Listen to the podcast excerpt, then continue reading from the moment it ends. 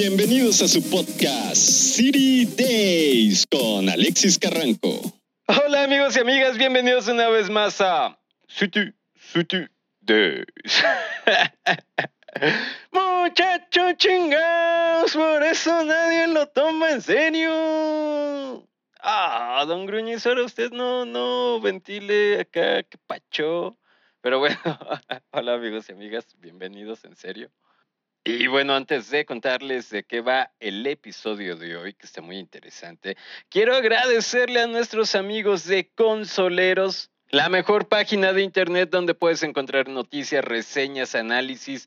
También puedes encontrar artículos sobre videojuegos retro. Es una chulada esa página, tienen que visitarla. Y bueno, les agradezco porque hicieron un espacio en su corazoncito y en su página y a partir de hoy pueden escuchar City Days desde su página. Así que amigos y amigas, por favor, visiten la página de Consoleros. En la descripción del episodio voy a dejar el enlace para que le echen un ojito. Y en serio, es muy buena página.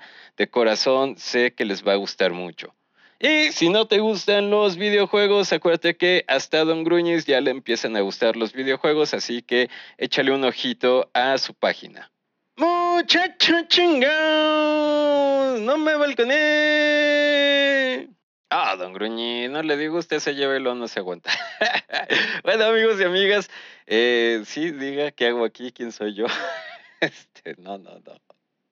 No, ya, don Gruñis, ya, ya, ya, está bien, está bien. No, me ve así. Ok, vámonos. Este, el episodio de hoy es muy interesante porque vamos a tratar un tema súper, súper rico que son los cómics. Y además con un invitado de lujo, quien nos brindará datos súper interesantes. Y bueno, como dicen aquí en la ciudad, vámonos Rikis, vámonos riendo. ya sé, hoy sí, ya, ya, vámonos. Y la aventura de hoy empieza así. Muchacho. Sí, diga, don Gruñiz, ¿qué se le ofrecen? ¿Qué le puedo ayudar? Tiene el periódico del domingo. Este, sí, don Gruñiz. Este, ¿a poco usted lee el periódico, don Gruñiz? Muchacho chingado, no se haga. Démelo, órale. Ah, don Gruñiz, tranquilo. Bueno, sí, está bien, pero nada más una pregunta, don Gruñiz. Ya sé, ya sé, me va a decir que qué chismoso y qué curioso yo, pero ¿para qué quiere el periódico? Pues es que el domingo sale la historieta de Calimán. Y pues que se me olvidó comprarlo el domingo. Eh, pues que se quedó reinteresante la pelea. Así que quiero saber qué pasó. Ay, don Gruñiz, ¿a poco usted también lee cómics y historietas? No le conocía esa faceta, don Gruñiz. Muchacho, pues no todo mundo es tan gruñón como usted. Uno también tiene sus placeres, chingados. sí, sí, sí, y ahora yo soy el gruñón. ¿eh?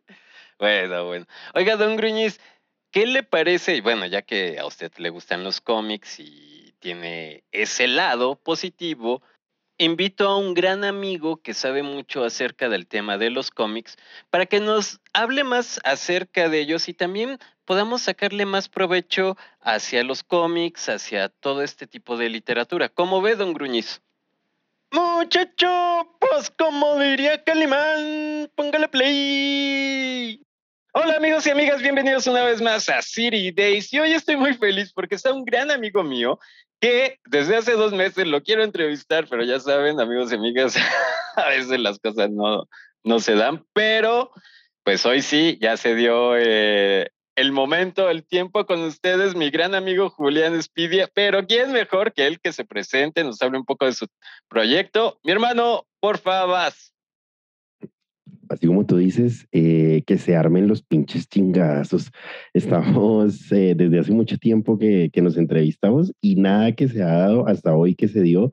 Y bueno, es un gusto conocerte ya. Mi nombre, pues, obviamente es Julián Espitia.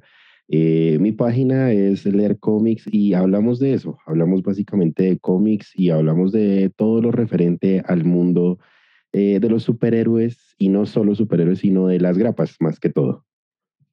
Así que amigos y amigas, tenemos un gran experto aquí en la casa. Y eso nos alegra mucho porque, mi hermano, el tema de hoy es, al igual que los videojuegos, los cómics siempre han sido como mal vistos, como que les echan la culpa. Ah, es que es violento porque leyó un cómic. Es esto porque lee cómics. Entonces, o no te va a dejar nada bueno leer cómics. Y no, no es eso. Siempre los cómics tienen algo muy bueno que aportar, pero bueno, bueno, mi hermano, Don Gruñiz ya me está viendo feo, me dice, muchacho, déjalo hablar, chingados. Vas, carnal. Sí, como tú lo decías, eh, los, bueno, de hecho es, es mal visto en el mundo de, de, la familia más que todo y de la formación desde, desde el niño, que es malo leer historietas, que es malo leer cómics, que es malo eh, leer muchas cosas. Y realmente no, realmente yo diría, de hecho creo que yo le cogí amor a la lectura y amor a leer leyendo cómics. Eh, es, e, es, algo gracioso porque resulta que yo no leía mucho, a mí no me gustaba mucho cuando estaba en el colegio. Y por allá le dijeron a mi mamá como que le gusta a él. No, a él le gustan los superhéroes y que Batman y que Spider-Man y que todos esos manes que no hacen nada por su vida. Entonces por ahí le dijeron, no, pues dele un cómic, a ver si el chino se interesa por la lectura. Y resulta que sí me interesé, pues porque obviamente las historias son historias pequeñas, cortas, y que te atrapan y tú quieres continuar leyendo, continuar leyendo, continuar leyendo. Entonces resulta que eh, ese, ese pequeño enlace en ese momento hizo que yo me volviera adicto a este mundo y resultó ser más un mal que un bien, porque resulté realmente pegándome a la literatura, no solo a los cómics, sino a toda la literatura y leyendo como un berraco. O sea, yo creo que ahorita me he leído, si mal no tengo la cuenta, eh, diría que unos 100, 200, 300 números por poco, pues porque es lo que me gusta, ¿no? Y no solo leo en físico, sino también en el computador y ahora tenemos la facilidad, entonces imagínate, es mucho más fácil. Sí, sí, sí, te entiendo. Y es que a mí me pasó como a ti, ¿no? De, de chico no me gustaba leer y empecé con cómics y a partir de ahí. Y además algo que tiene o tienen los cómics es que aprendes cultura general, no sé, por ejemplo, con la cultura nórdica o griega de los superhéroes que empiezan a mencionar algunos dioses, a algunos héroes que tienen que ver con esta mitología, empiezas a tener otra visión más amplia de la cultura, ¿no? No solamente de tu país, sino de todo el mundo. Exacto, no, no solo de todo el mundo, sino que hay algo curioso y es que dentro de los mismos cómics eh, fue la representación de un idioma que no se podía hablar en su momento.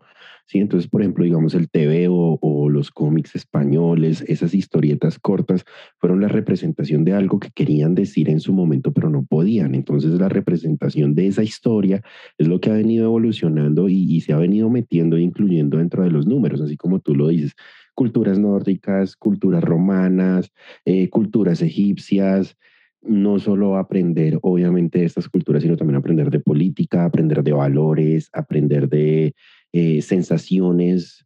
Entonces, eh, es mucho, es muy rico lo que nos ofrecen los cómics y es muy sabroso entender que de pronto tal vez una grapa o la lectura de, de un número completo te va a enseñar algo más que el superhéroe golpeando o el superhéroe yendo a rescatar, sino que te da valores, te enseña un poquito de historia, aprendes un poquito más acerca de lo que estás leyendo y te interesas por leer más.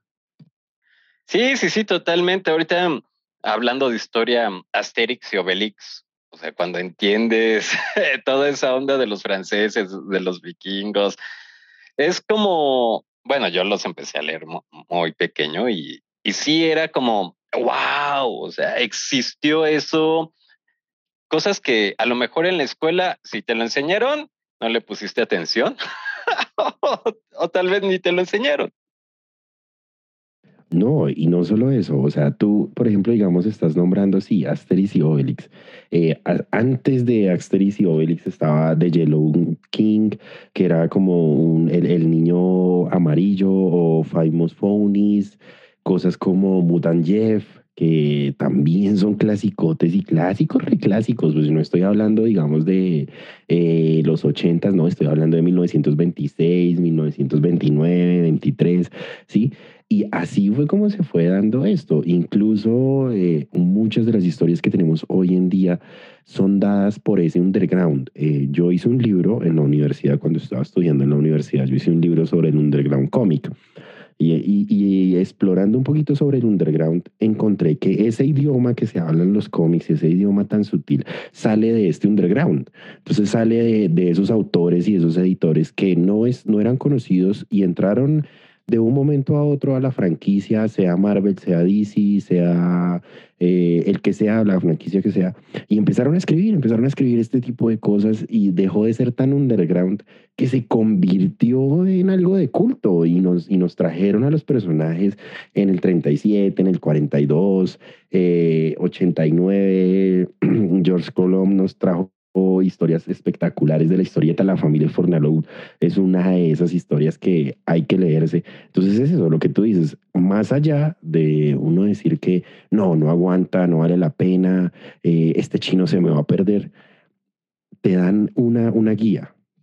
Sí, totalmente. Y ahorita que hablas de cultura con lo de Andy Warhol, por ejemplo, en la cultura pop, cómo retoma todos los elementos del cómic y los plasma en sus obras, eso también fue un gran boom Exacto.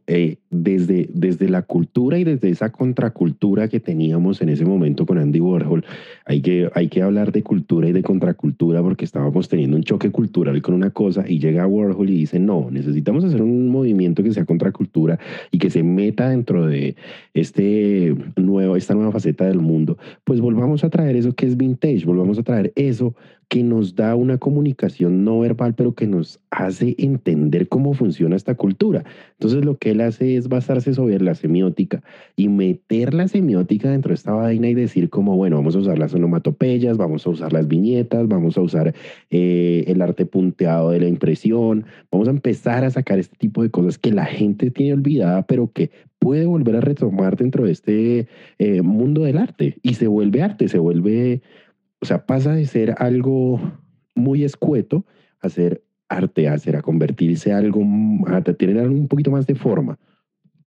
Y hablando de eso de la contracultura, también como empiezan a surgir los antihéroes, ¿no? Entonces también es ese canal, esa forma de expresarse de, de, oye, sabes que yo no estoy de acuerdo con esto, o la visión para mí es de otra manera. No, y ya que, ya que lo nombras de esta manera, hay datos súper interesantes. Por ejemplo, la gente no tenía en cuenta que tal vez sí, listo, el primer personaje que se fundió en la guerra fue Capitán América, pero antes de eso hubieron, más personajes de los que se hablaron, o hubo más personajes de los que se hablaron en ese momento. Entonces, como tú dices, la contracultura viene y entra, y entran los antihéroes, entran los villanos, entran personajes y historias que comienzan a cambiar, ¿no? Que comienzan a tener un, un nuevo centro.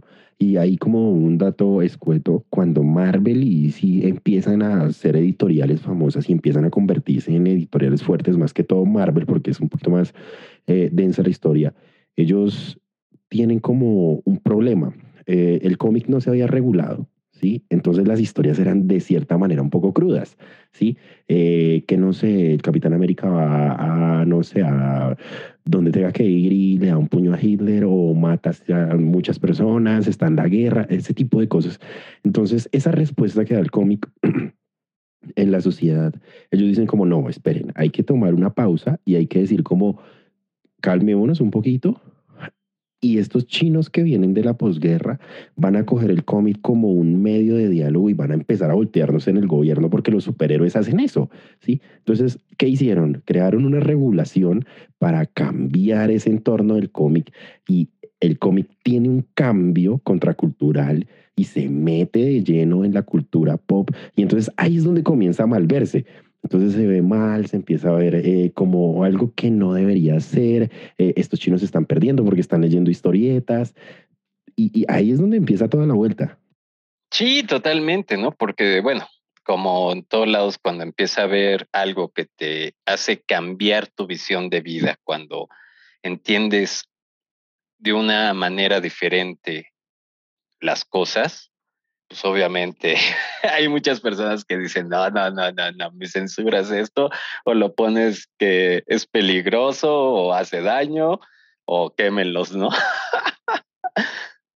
E, exacto, imagínate, eh, se vuelve una locura y regulan, empiezan a regular, las historias empiezan a cambiar, los superhéroes empiezan a infundir valores reales y, bueno, empieza a, correr toda esta vaina, empiezan a salir autores por un lado, dibujantes por el otro, eh, a crearse personajes que no estaban, eh, las franquicias como Marvel y DC, que son ahorita los más fuertes, empiezan a comprar esos personajes de otras franquicias que estaban muertos y hacerlos parte de ellos. Y por ejemplo, digamos, ahorita estábamos hablando de eso, de cómo la literatura eh, nos sorprende y cómo los guionistas de cómics nos empiezan a sorprender. Y ahí va que más o menos en el 86 Alan Moore, el man fue y conoció un amigo, Deep Gibson, y dijo como, venga, ¿qué estamos haciendo? Y entonces el man dice, no, pues no, no estamos haciendo nada. Entonces eh, los dos se miran como, bueno, ¿y por qué no hacemos un cómic? Entonces los, el otro le dice, pues sí, hagamos un cómic, a ver qué pasa. Y resulta que los manes sacan eh, Watchmen, sacan una de las historias más brutales que yo he podido leer. Y resulta que es el primer cómic que figura como una obra literaria dentro de este universo. Entonces imagínate, al ser una obra literaria, pues ya empieza a ser algo más de culto y ya se convierte en algo más visto por las personas. Entonces ese boom de los, del 86 para allá empieza a crecer, ta, ta, ta, empiezan a crecer, empiezan a crecer los géneros del cómic, entonces ya no es la, solo el cómic, sino la novela gráfica, ya no es solo la novela gráfica, sino las historias narradas. Entonces empiezan a venir muchas más cosas con esto de los superhéroes y empiezan a meterse más y más y más y más en el universo y a crear todo lo que conocemos hoy en día. Y creo que tocaste un tema muy interesante, es el se empiezan a convertir en culto. Porque para que suceda esto, y bien ahorita nos comentabas, o sea, este proceso creativo que tuvieron, y además que se volvió una obra literaria, pero es porque también tuvo que hacerle clic a las personas, hacerles algo, un cambio en su mentalidad, abrirles el panorama, algo que dijeron, esto, esto es lo que me impulsa, lo que me da motivación o lo que me hace cuestionar. Y aquí me gustaría ir como esta pregunta. Los cómics, y con lo que estábamos hablando, ¿cómo empiezan entonces a motivarnos a cambiar la, nuestra visión de, de, la, de la vida, nuestras perspectivas? Uy, e, es una pregunta bien interesante porque yo creo que eso, eso va más a modo personal, ¿no? O sea, ese, ese, ese cambio introspectivo va más a modo personal y yo diría que el cómic aparece en la etapa de la persona en donde recién está explorando ese tipo de cosas. Entonces, cuando tú eres niño, a ti te gusta, no sé, Batman o te gusta Superman, pero tú no sabes y no tienes ni idea que Superman tiene 120 historias o 200 mil historias impresas.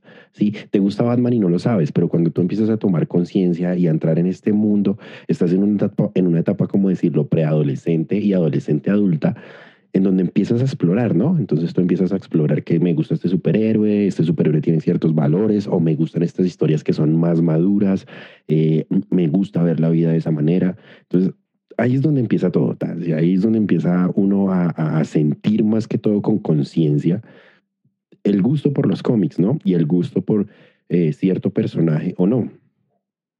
Entonces, entra el personaje, entra en tu vida y tú dices como, bueno, me gusta o no me gusta, quiero seguir leyendo, quiero aprender del personaje, quiero saber si este personaje tiene unos valores.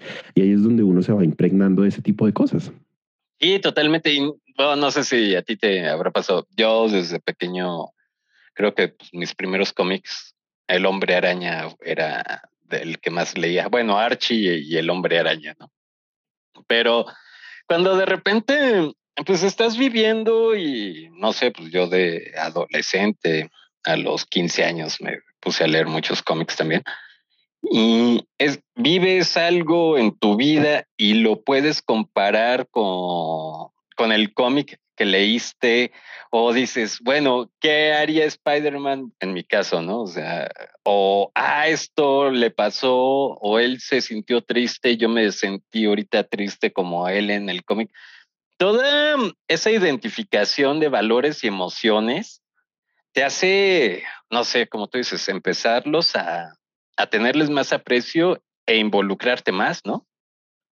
Sí, yo diría que es como un blow mind, o sea, te vuelan la mente, de cierto modo, entender ciertas cosas que están pasando en las viñetas y que te pueden pasar a ti en la vida real. Entonces, lo que tú dices, tú empiezas a sentirte identificado con el personaje, ¿no? Que si el personaje le pasó esto, entonces a mí, ¿por qué me pasó esto? Que cómo podría solucionar, no sé, Batman, Spider-Man, digamos, en mi caso, mi personaje favorito es Batman, siempre ha sido Batman, y hay ciertas eh, connotaciones y ciertas actitudes del personaje que a mí me parecen muy identificables con mi personalidad. ¿Sí? Entonces el hombre es un man luchador, es un man guerrero, es un man fuerte, es un man que nunca se rinde a pesar de las adversidades. Entonces, más allá de leer un cómic y de leer una interpretación sencilla, uno aprende y, logra descubrir de cierta manera que uno puede identificarse con ese personaje y sentirse como uno solo.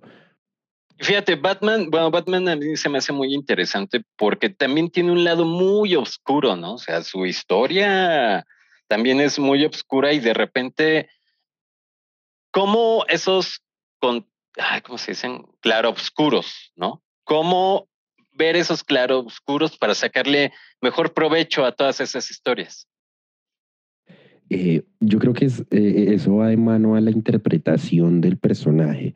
Sí, tú puedes interpretarlo de ciertas maneras, pero entonces también tienes que saber en qué momento, o sea, hasta qué momento llegar y hasta qué momento una historia se puede convertir en una historia que es entretenida, convertirse en una historia madura. ¿Sí? Y, debes diferenciar también mucho ese tipo de cosas. Yo creo que ese bagaje o ese tipo de bagaje te lo da más que todo eh, leer, leer para saber interpretar en qué momento, eh, no sé, por ejemplo, digamos, hay historias en las, de, en, las que Batman casi no participa de sus cómics, ¿sí? No es partícipe, pero la ciudad sí, o personajes secundarios o sus enemigos son eh, el centro de atracción de los cómics. Entonces, digamos que en ese tipo de cosas tú aprendes a identificar qué está bien, qué no está bien, cómo está mal, cómo no puede estar mal, qué hace el personaje para solucionar ciertas cosas o qué no haría, si me hago entender? Digamos en el caso del Joker, en el caso del Joker es un personaje que tiene, eh, ¿cómo decirlo? Una personalidad eh, muy compleja y es o sea, llega a rayar con la locura sin tocar completamente la locura. Entonces, eh, es, ese es un tema, como tú lo dices, un, claro oscuro en donde tú tienes que aprender a diferenciar el personaje y aprender a leer el personaje y a entenderlo para tú identificarte con ciertas actitudes. ¿Sí, ¿Sí me entiendes? Sí, sí, sí, totalmente. Y, y por ejemplo de esto, ¿no? O sea, tiene el cómic de Batman tiene cosas muy tristes. en sí, bueno, la historia del personaje, el inicio de esa historia es muy triste, esa pérdida, pero también creo que tiene muchos elementos como para cuando lo estás leyendo y tú estás en una situación así triste, dices, no, pues es que, o sea, no, no es por decir es que si Batman lo pudo hacer, yo también, sino encuentras como argumentos válidos para decir, oye, ¿sabes qué? Sí, ¿no? O sea, voy adelante, esto sí es un cómic, pero tiene argumentos que me hacen levantarme. De cierto modo, eso va ligado a lo que yo te decía. Cuando tú eres joven y, estás en tu plena adolescencia, empiezas a leer estos personajes. Ahorita tomamos el, el, ejemplo de Batman y tú te das cuenta que de cierto modo identificas y conectas con el personaje. Y si él pudo, ¿por qué yo no voy a poder? ¿Sí? Entonces, digamos, esas, muchas de las ideas que muchos de los lectores de cómic eh, entienden sin entender, ¿sí? O sea, tú lees y no entiendes hasta que no lo vives. Y entonces cuando lo vives y cuando llegas al momento de vivirlo, tú dices, al personaje le pasó algo similar. Entonces, no sé, por ejemplo, digamos, Batman se quedó sin poderes, pasó por un momento súper difícil, eh, nunca ha tenido plata, supongamos, eh, mejor dicho, le tocó escapar de Gotham City, ir a otro lado, entrenar, etc., etc., etc. Y entonces, no sé, en algún momento te tocó a ti migrar para algún país X y tú dices como, puta, esto también le pasó a Batman, esto también le sucedió al personaje, yo por qué no voy a poder lograrlo, yo por qué no voy a poder hacerlo, ¿sí? Entonces lo que tú dices, te sientes identificado con el personaje y logras entender al personaje y dices como, sí, este man me gusta, este man me agrada, este man sale de ahí y me hace a mí salir de ahí. Exacto, que eso es lo importante, ¿no? Eh, el salir, el, el retomar energía, algo positivo. Y bueno, a ver, ya que estamos con Batman, a ti te gusta Batman. Mi hermano, a ver, dinos así como lo que para tu percepción serían como los puntos más positivos, como lo que ya sea en emprendimiento, ya sea en algo positivo que tiene el cómic de Batman o las historias de Batman. Bueno, que tiene un buen de historias, pero como, ¿qué punto tú destacarías o nos recomendarías? Uy, yo creo que no solo Batman. Bueno, sí, a mí me gusta muchísimo Batman, pero eh, hay, muchos más personajes que me gustan. Obviamente me, me, identifico mucho más con Batman, pero digamos que de cierto modo, siendo positivo, Batman no es un personaje muy positivo, ¿no? Empecemos por ahí. Eh, eh, es un personaje oscuro, es un personaje que siempre ha sufrido, es un personaje que tiene pocos momentos alegres, pero que sus momentos alegres son muy marcados en su vida, ¿sí? Entonces, por ejemplo, digamos, eh, ¿Qué, me pondría feliz y qué recomendaría de Batman? Su entereza, eh, digamos, la destreza con la que sale de, los problemas, eh, cómo soluciona rápido, eh, a problemas rápidos, soluciones rápidas, ¿sí? Cómo él entiende de cierta manera a las otras personas y a sus enemigos, ¿sí? Cómo los hace parte de su vida e intenta llevarlos por un buen camino sin necesidad de llegar a eh, no sé, matarlos, por ejemplo, digamos en el caso del Joker, es un dualismo entre los dos, uno es el bien, el otro es el mal, pero ninguno de los dos se hace daño porque se necesitan. ¿Sí? Entonces, digamos, ese tipo de cosas, aprender a diferenciar ese dualismo, aprender a diferenciar entre lo que está bien y lo que no está bien, esas son cosas y son valores rescatables del personaje que muchas personas no ven. Ay, pero es que Batman perdió los papás y es un millonario y entonces el poder del guion hace todo. No, el poder del guion no siempre hace todo el personaje tiene un arco narrativo y el personaje tiene un arco de personalidad. Y hay que entender al personaje primero para poder identificarte con él y saber por qué siempre le dan ese plot twist en el que gana, ¿sí? O sea, es como si a ti te dijeran, e, en esta historia Batman va a perder. Bueno, pero ¿por qué va a perder? ¿Sí? Y si tú te das cuenta en las historias en las que Batman pierde, no pierde al 100% porque siempre saca lo mejor de, los, desde de su pérdida y, se, y lo hace surgir. No sé, voy a tomar un ejemplo así súper rápido. Cuando, se, cuando Bane le quebró la espalda en Nightfall, él se levantó y siguió entrenando y volvió a meterse un poco de vainas y yo lo voy a hacer y lo voy a lograr y voy a volver a hacerlo. Si me hago entender, entonces el man tiene esa entereza y esas de esas cosas buenas que tú puedes rescatar de un personaje oscuro. Exacto, sí, no, y además sobre todo ahorita el punto que dices de entereza y totalmente, ¿no? O sea, siempre un personaje serio en su mayoría, pero que se esfuerza, ¿no? O sea, que entrena, que intenta seguir adelante. Y pues mi hermano, ahora sí que el tiempo se nos está acabando. Brother, cuéntanos qué van a encontrar en tu página y dónde pueden encontrar tu página, en qué redes te pueden seguir. Bueno, ya sabemos que el tiempo en los podcasts siempre es corto, pero muy nutrido. Eh, ¿Dónde me pueden encontrar? En Instagram más que todo. Ahorita pues estamos con el proyecto de YouTube. Vamos a ver si se, si se da, si se puede dar. Pero me pueden encontrar en Instagram como arroba LRRcomics, leer comics, así me encuentran. Y si no, pues ahí dejamos las redes sociales en las redes de todo mundo para que me encuentren. ¿De qué hablo? Hablo de esto que me apasiona, como se dan cuenta, que no sé mucho parece como si supiera mucho, pero yo creo que todavía me hace falta un bagaje muy grande. Y nada, ahí me pueden encontrar cualquier cosa que necesiten de cómics, personajes, historias, recomendaciones, con todo el gusto del mundo. Muchacho, no sea modesto, chingados. Si usted sabe retear todo. No, en serio, síganlo. Tiene muy, muy buen contenido. Y como ya lo escucharon ahorita, sabe mucho. Julián, un favor. Ahora sí que no me puedo ir no nos podemos ir sin hacerte esta gran pregunta que le hago a todos mis invitados e invitadas. Mi hermano, un consejo de vida. Uy, un consejo de vida. Eh, lean. Eh, leer, hay que leer, hay que salirse un poquito de ese plano en el que estamos, en donde todo es televisión, redes sociales, eh, música y demás, hay que leer, hay que coger un librito, sentarse, darse ese placer de tomarse ese viaje literario, porque es un viaje literario y siempre la lectura va a traer algo bueno. O sea, siempre, eh, sea malo el libro, sea bueno el libro, sea lo que sea, siempre te va a traer algo muy bueno. En este caso, si pueden leer cómics, mucho mejor, porque le dan vida a un formato que de cierto modo en algún momento estaba terminando y que gracias al cine no lo volvieron a revivir.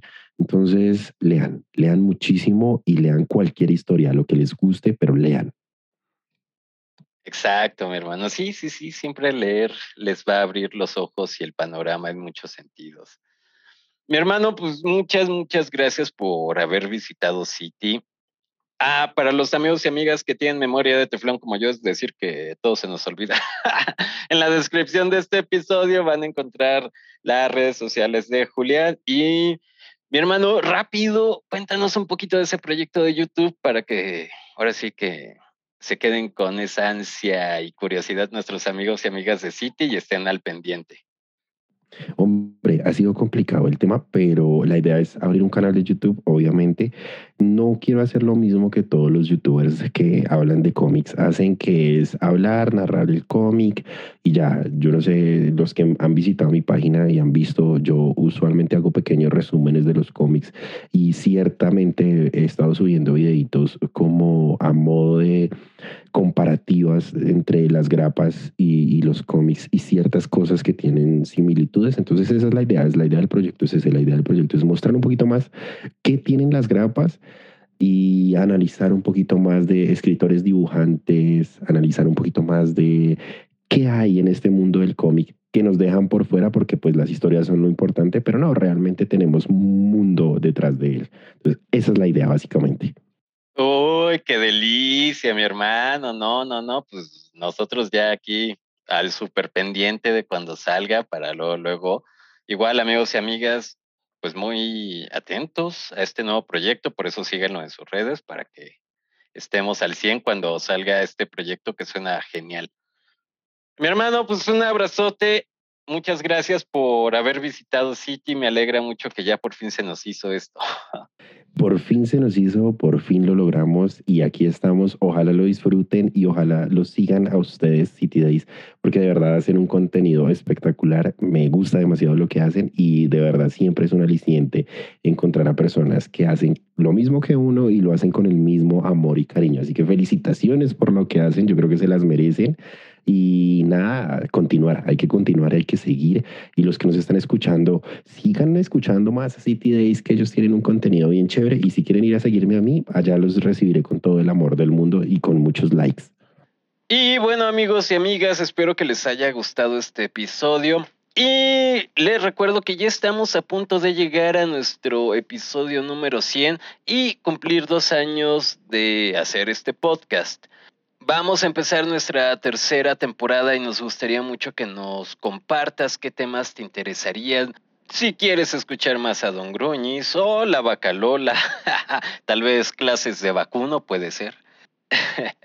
y bueno amigos y amigas, también para recordarles que cambié de plataforma donde subo los audios, así que no todos los episodios se subieron. Si quieres escuchar todos nuestros episodios completos, puedes visitar nuestro canal de YouTube. En la descripción del episodio también lo vas a encontrar el enlace. Y hay unos episodios muy buenos que por desgracia no se subieron. Así que, pues, sin más, amigos y amigas, de corazón deseo que cumplan todos sus sueños, sus metas y que sean muy felices. Abrazo grande. Muchachos y muchachas, les recordamos que la cafetería de City Days ya está abierta y con cada cafecito apoyan este podcast. La vaca Lola y yo con mucho gusto los atenderemos. Encuentren el enlace en la descripción del episodio. Muchas gracias. Mm. Amigos, si les gustó el podcast, por favor suscríbanse. Nos pueden dejar sus comentarios en YouTube o en Apple Podcast o si lo prefieren en nuestras redes sociales. Los enlaces se los dejo en la descripción del episodio. Les mando un muy fuerte abrazo y nos vemos en la próxima aventura en City Day. Estos cosas han sido inspirados en una realidad alterna, en una galaxia lejana. Cualquier parecido con la realidad es una coincidencia. La nación reptiliana no se hace responsable del contenido de este podcast.